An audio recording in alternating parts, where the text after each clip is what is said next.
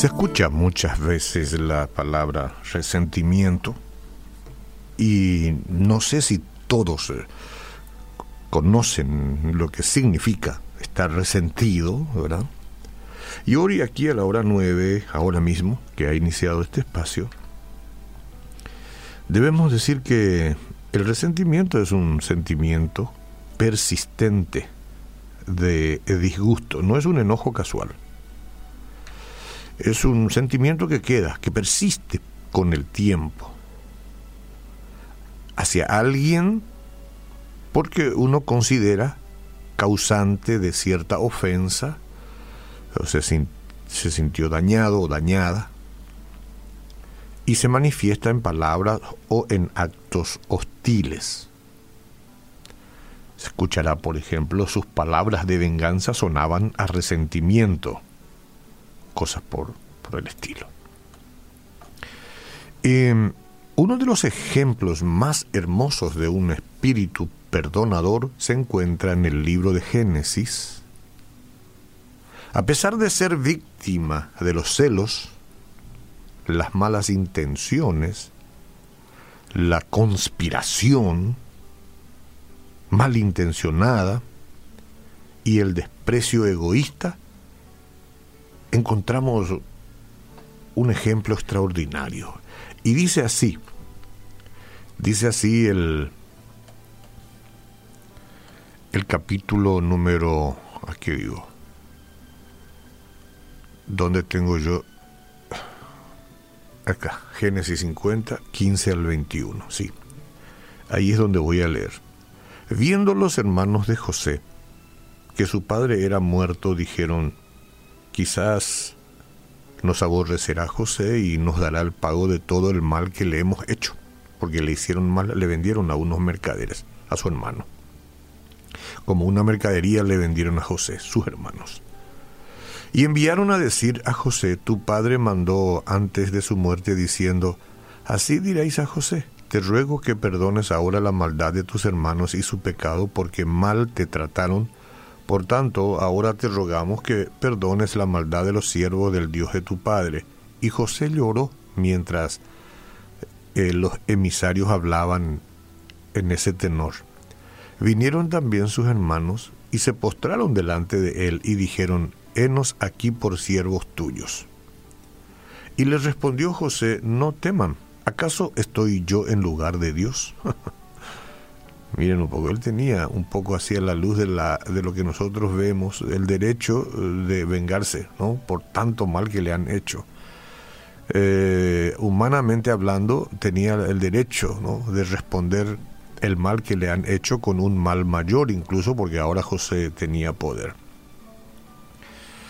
Y les dijo, ustedes pensaron mal contra mí, pero Dios lo encaminó a bien. Y aquí está la clave. Dios lo encaminó a bien para hacer lo que vemos hoy, para mantener en vida a mucho pueblo, porque había una hambruna y ahí estaba José operando bajo el poder de Dios de manera asombrosa, por otro lado. Ahora pues no tengan miedo, le dice a sus hermanos, yo les voy a sustentar a ustedes y también a los hijos de ustedes. Así los consoló y les habló al corazón. Impresionante. Esto parece hasta una fábula. José tuvo una actitud de perdón. Una actitud de perdón que, por cierto, señores, es muy poco común y difícil de imaginar para muchos de nosotros, más todavía hoy aquí en esta nuestra sociedad tan violenta. Violenta en los tratos, en las palabras, en las acusaciones. Al reaccionar de esta manera ante los maltratos, José demostró que era un hombre de fe, que entendía cómo dejar de lado el resentimiento y aferrarse al perdón. Y aferrarse al perdón. Entonces, nosotros ahora, usted y yo, si nos negamos a perdonar, no cabe duda que vamos a sufrir consecuencias dolorosas. La ofensa, el maltrato, el desprecio que le dieron sus hermanos a José no fue una cosa que le lleve a José a decir muy bien lo que ustedes hicieron. hicieron bien, no hay problema, no. Lo que le hicieron está mal. Y él de alguna u otra manera les hizo saber que estaba mal, pero también les hizo saber de que los iba a perdonar y los perdonó. Nosotros tendremos dificultades para lidiar con el mal que nos han hecho si es que no perdonamos.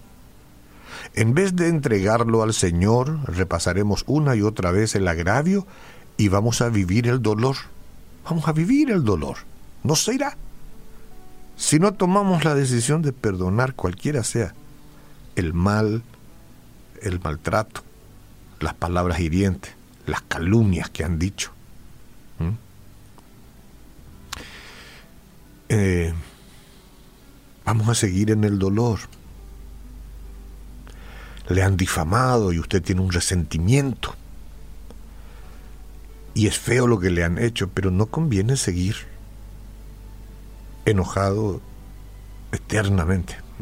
A usted no le conviene, ni a mí. El resentimiento echará raíces en nuestro corazón, hay que ver cómo echa raíces, y en nuestra mente también. Estamos resentidos. Cada vez eh, esta amargura va creciendo. Eso va a crecer, no va a quedar ahí. Ah, si uno no perdona, el resentimiento que, que, echa raíz en la mente y y en el corazón no es que se queda ahí nomás como un resentimiento chico que no va a crecer nunca, eso va a crecer, va a crecer. Y la negatividad va a comenzar a afectar otras áreas de, de nuestra vida, sin duda, tales como las relaciones, las emociones, las actitudes e incluso la salud física. Fíjese, hay mucha gente que está enferma de verdad, de los huesos, de los órganos, solamente porque ha albergado resentimiento al punto de estar amargo o amarga por muchos años y no hay cuerpo que aguante. Enferma. Y nosotros decimos, es la grasa, es, la, la comida, es la falta de tomar esto, de no tomar otro. Está bien, puede ser, puede ser, claro. Los médicos ya saben y nos advierten pero un gran coadyuvante para esto es la amargura y la falta de perdón, que mucha gente practica. Ojo, que la gente sabe, sí, es cierto, pero esto yo no puedo superar. Y entonces voy a abrazarlo en mi corazón y en mi mente, aunque eche raíces, pero no voy a perdonar. Bueno, la próxima vez que va al médico y el médico le examina y le dice usted no tiene nada, sin embargo usted siente que está enfermo o enferma, revise este aspecto del resentimiento. Si a ver, por ahí no tiene que soltar a alguien, decidir perdonarlo o perdonarla para que las cosas cambien. Los sentimientos de desasosiego nos van a privar del gozo y del contentamiento, seguro que sí. Podemos parecer exitosos para el mundo, pero en el fondo la paz de Cristo está ausente. Digamos entonces que una acumulación de malos sentimientos va a comenzar a dañar nuestra salud emocional, lo que a su vez va a obstaculizar nuestra capacidad de amar y de ser amado también. Porque nadie más quiere estar al lado de alguien que se resiente siempre. Y después pasa el tiempo, meses, años, y echa raíces, al punto de que puede volverse tan grande que podríamos recurrir a las drogas. ¿ah? Tenemos muchos ejemplos. Se recurre al alcohol, porque la amargura ya le llegó hasta el cuello. Eh,